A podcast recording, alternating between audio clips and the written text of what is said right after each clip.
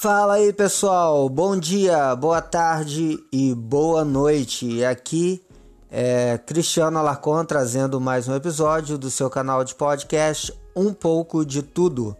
Bem, eu vou fazer dois episódios, um hoje e um amanhã, é, abordando dois pensamentos aí é, bastante antagônicos até por sinal, né? O primeiro é o socialismo e o comunismo e amanhã vamos falar sobre liberalismo econômico, tá? O nome dos episódios vai ser Você está certo disso? E eu vou consultar para isso é, autores que são é, expoentes aí de cada linha de pensamento, tá? Para falar um pouco do socialismo e comunismo, eu vou recorrer ao Eric Hobsbawm, que é um historiador aí bem alinhado ao pensamento de esquerda, tá? Uh, tem um livro dele que eu li, O Novo Século. Na verdade, é uma entrevista que ele deu ao jornalista italiano Antonio Polito. Essa entrevista é de 1999. Bem, se você aí que simpatiza com a esquerda não sabe quem é Eric Hobsbawm, eu acho que você já começou mal, porque o intuito desses dois episódios vai ser exatamente é, para você refletir se você realmente é, se identifica e pode se considerar um socialista ou um liberal, tá? Então, eu acho que você deve começar a ler. É, o meu intuito aqui não é fazer um, um, uma biografia do, do Hobsbawm, mas eu acho que você deveria saber. Eu vou até deixar aqui na descrição do episódio o nome dele, o nome do livro e sugiro aí que você leia. É uma leitura bastante fácil e rápida, é um livro que não é grande, tá? E aí você vai poder saber mais sobre o que você acredita, não só sobre é, o que dizem para você tá? Vamos consultar, como sempre, as fontes primárias. É, pedindo desculpa aí pelo meu hiato em alguns momentos, porque eu vou ter que folhear esse livro, algumas páginas que eu marquei e também terei que ler alguns trechos curtos aí para poder é, chamar a sua atenção. É o primeiro passo que eu, o primeiro tópico aqui que eu gostaria de passar para vocês é até um, uma observação que o Eric Hobsbawm fez sobre o desarmamento, tá? Então eu vou ler o trecho aqui, abre aspas. Essa tendência dos estados territoriais para ampliar a capacidade de exatidão, conhecimento, tecnologia, poder e ambição prosseguiu de modo quase ininterrupto, mesmo através do período da política de liberalismo mercantil até o final da década de 1960. Dois exemplos me ocorrem. Um deles é o extraordinário êxito no século XIX de todos os principais estados no sentido de desarmar suas populações. Uma das raras exceções foram os Estados Unidos, que, mesmo tendo condições para tal, preferiram não fazer isso. E ele termina dizendo: o grau de vigilância hoje possível é o maior e mais agressivo de toda a história. Fecha aspas. Bem, ele está constatando aí uma, uma das formas de dominação dos estados sobre os seus cidadãos, que é exatamente o desarmamento. E ele escreveu isso em 1999, já tinha constatado que esse movimento iniciou desde é, o século XIX, tá? Então, da, da boca do próprio Robesbal, ele admite que o desarmamento é um dos passos para você poder controlar é, a sua população e até oprimi-la caso necessário, já que ela não vai ter aí nenhuma forma de reação. A gente pode ver isso já em andamento na Venezuela, no auge, no apogeu da repressão que os venezuelanos estão sofrendo, mas essa política aí, como constatado pelo próprio Hobsbawm, foi é, instituída em muitos países, especialmente é, na Alemanha nazista antes da, da tomada lá do, do poder totalitário por Hitler, também na União Soviética, Cuba e estamos vendo aí a todo vapor acontecendo no Brasil. É, vamos agora para um, uma outra parte, onde ele fala o seguinte: é, um mercado capitalista livre produz uma taxa de crescimento maior do que qualquer outro sistema, mas ainda assim permaneceria a dúvida quanto a este ser o melhor mecanismo para a distribuição de riqueza. Bem, aí mais uma vez um, um autor, historiador totalmente alinhado ao comunismo, admitindo que é o livre mercado é a melhor forma de criação de riqueza, na é verdade. Então fica aí o pensamento: por que lutar contra isso?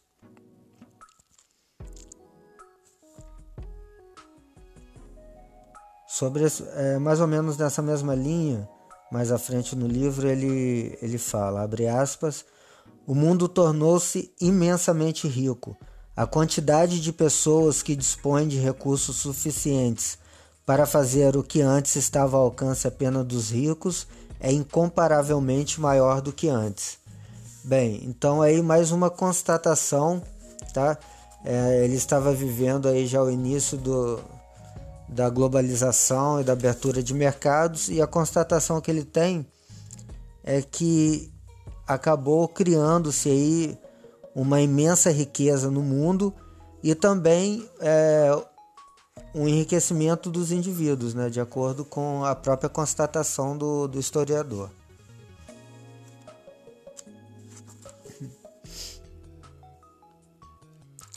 Continuando ainda nessa mesma linha, ele continua escrevendo mais à frente.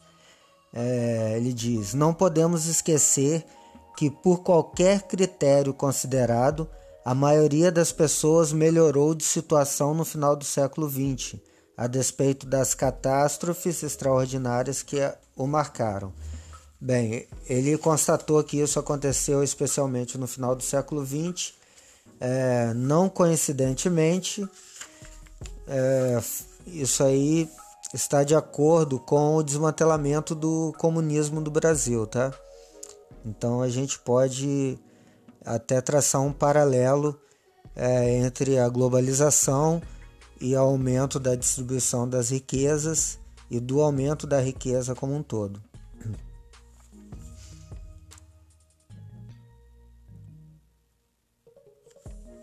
Ele até é, em outra parte que ele fala é, as palavras da Internacional Socialista ainda tinham um sentido literal em 1890 mas depois de 1960 tornou-se cada vez mais impossível cantá-la, acreditando que os famélicos do mundo estavam de fato esfomeados.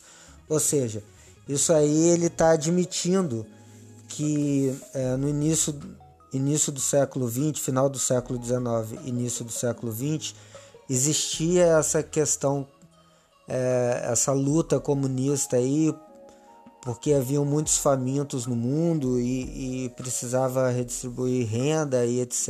Né? Mas que a partir de 1960 é, essa, esse discurso caiu por terra, né? já que os famélicos do mundo não estavam esfomeados. Ou seja, ele constatou, a melhoria é, da, das condições das pessoas e não só isso, né? Subentende-se que seria necessário encontrar uma outra pauta para a esquerda.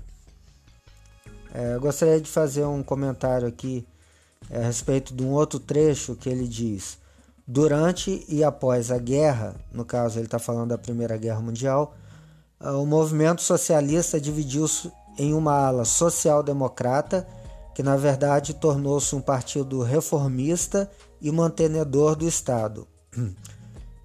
Desculpe. E, uma ala, e também uma ala comunista revolucionária.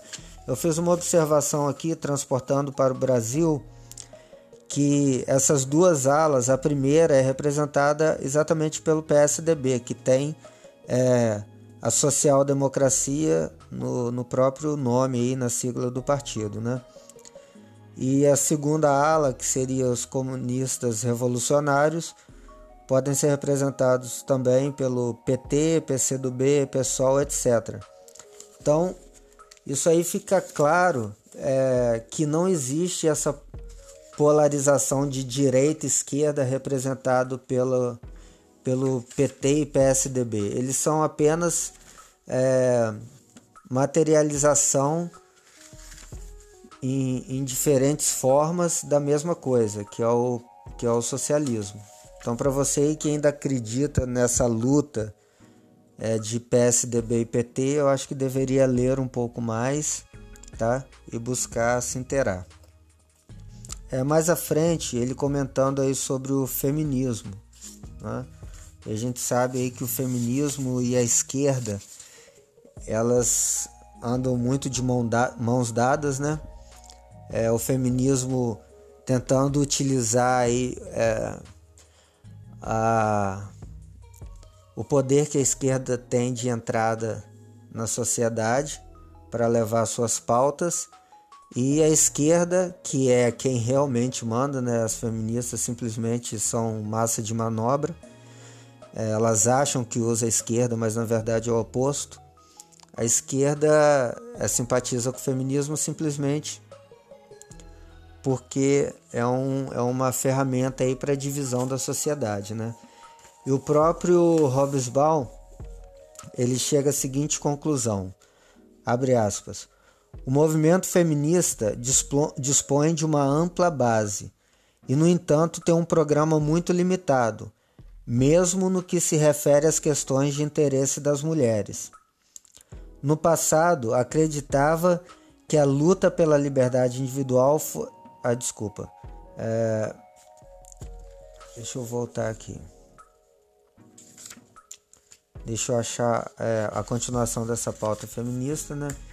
Ele é, chega ali à conclusão que a pauta feminista tem tem muitas limitações e mais à frente só um instante que eu vou achar aqui que ele fala exatamente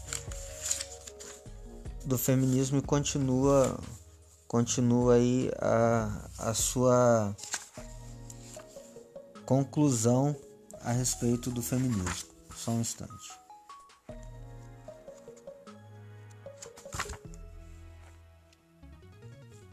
Ah, tá. É um trecho agora um pouco maior, né, que ele fala sobre feminismo, mas eu vou ter que ler. É, não há dúvida de que a emancipação feminina foi um dos grandes fenômenos da história do século XX. Para o século XXI, o problema pendente é definir o que resta a fazer. Isso daí foi tratado por mim num vídeo é, no, no Facebook há algum tempo atrás, exatamente questionando pelo que as feministas lutam. Não existe pauta mais feminista. É, é um movimento que já atingiu o seu o seu propósito e hoje o único propósito feminista é, é causar, causar o caos na sociedade, né? E ele continua falando aqui, talvez vocês até possam chamá-lo de machista, né? Presta atenção que essas palavras não são minhas nem de nenhum representante da direita, mas sim do representante da esquerda. Abre aspas. Há, no entanto, um problema sério que só tende a se agravar.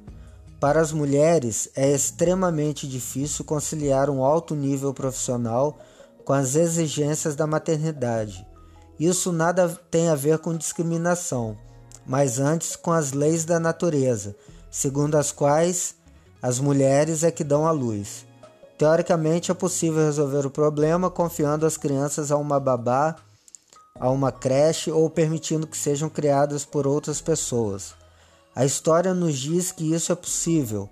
A aristocracia recorreu a esse esquema em ampla escala, mas hoje todos concordam que esta não é a melhor solução para as crianças, pois poderia implicar um custo emocional e social muito alto para gerações futuras.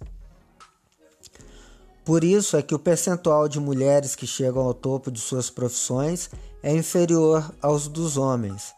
Muitas mulheres simplesmente não têm condições de competir além do determinado limite.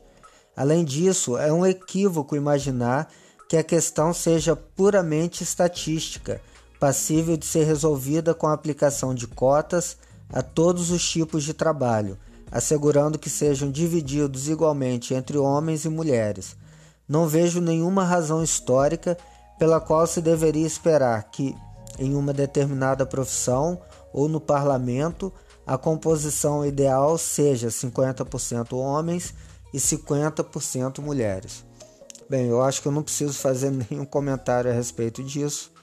É, já está bastante explícito aí e, e debulhado, digamos assim, pelo próprio Hobbesbal essa questão de cotas e, e dessa diferença é, que existe entre homens e mulheres, uma diferença natural.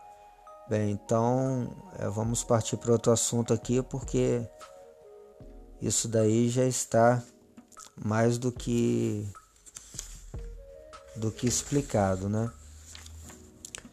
É, numa outra parte aqui do livro, ele fala também sobre os valores né, tradicionais.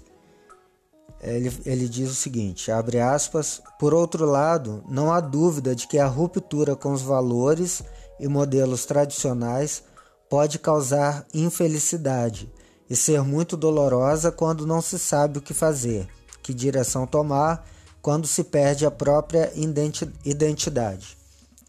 É, eu vou ler o meu comentário Aí, aí vê-se o dolo em querer desconstruir os valores tradicionais da sociedade, porque, mesmo sabendo dos efeitos negativos, a esquerda luta dioturnamente pela destruição de tais valores. A cruzada esquerdista para demolir a identidade do indivíduo e substituí-la por uma identidade coletiva, mais uma vez mostra a má intenção na luta da esquerda se ela sabe desses fatores, por que demoli-los? Mais uma questão aí que eu fico, que eu deixo para vocês aí que são de esquerda pensarem, ou até para vocês que são de direita e, e nunca se aprofundaram no estudo sobre a esquerda, eu acho que vale a pena vocês ficarem é, com essas questões para pensar. E por último aqui, é, ele diz o seguinte. O verdadeiro problema não é querer um mundo melhor, é acreditar na utopia de um mundo perfeito. Os pensadores liberais têm razão ao apontar que uma das piores coisas, não só do comunismo, mas de todas as grandes causas, é que elas são tão grandes que justificam todos os sacrifícios. A tal ponto a tal ponto que as pessoas os impõem não só a si mesmas, mas também aos outros. Ou seja, é, ele quase aí já no final do livro, ele admite e conclui que essa luta por utopias, e ele inclui aí o comunismo, né? É, é uma coisa que acaba sendo maléfica. Por quê? Acaba fazendo com que as pessoas, é, por causa de um fim utópico, inalcançável e impossível, elas lancem mão de qualquer meios. Ou seja, é, é, uma, é uma coisa que não deveria acontecer, né? já diz o ditado: os fins não justificam os meios. Então, é, com essas poucas partes aí que eu peguei sobre, sobre o, o comunismo. Ah, tá. Só mais uma parte aqui que eu queria deixar aqui para vocês. Ele diz a seguinte: é, da tríade original da Revolução Francesa, liberdade, igualdade e fraternidade, a fraternidade não goza muito de prestígio entre nós, comunistas, mas ainda resta a liberdade e a igualdade. Bem, é, isso aí é mais uma confissão, eu até botei aqui um asterisco, confissão chocante, onde ele admite que a fraternidade não é o forte dos comunistas, né? É, ou seja, o que é a fraternidade? É exatamente a relação entre as pessoas. É você não colocar o, o seu bem, os seus desejos acima é, do bem-estar das outras pessoas. O que a gente pode ver aí por esses pequenos trechos aí que eu destaquei do pensamento do Hobsbawm e que se espalha entre os pensadores esquerdistas, apesar de dos militantes né, serem apenas massa de manobra e não conhece absolutamente nada do que é o comunismo, é, ele admite que as próprias pautas esquerdistas não são positivas e ao mesmo tempo ele louva aqui é, o liberalismo, é, as liberdades individuais, mas ainda assim eles lutam para derrubar, derrubar é, esse pensamento liberal e derrubar aí ou substituir as liberdades individuais por uma consciência coletiva. Agora fica para vocês pensarem. Para mim, isso aí só mostra é, mais uma vez o dolo é, do pessoal de esquerda que para poder satisfazer os seus desejos revolucionários que vão trazer benefícios somente aos cabeças e aos seus imediatos ali, em detrimento à população, ao bem-estar das pessoas, tá? Então fica, ficam essas questões aí para vocês pensarem. Mais uma vez, um podcast com mais de 20 minutos, mas tentei ser o mais sucinto possível. Que o mais sucinto que o assunto me permitia, né? Agradeço a todos vocês que ouviram mais esse podcast e amanhã a gente tem um outro episódio falando sobre é, liberalismo e conservadorismo, tá? Eu vou é, abordar aí o liberalismo econômico e o conservadorismo aí cultural e, e, e das tradições. Grande abraço e até o nosso próximo episódio.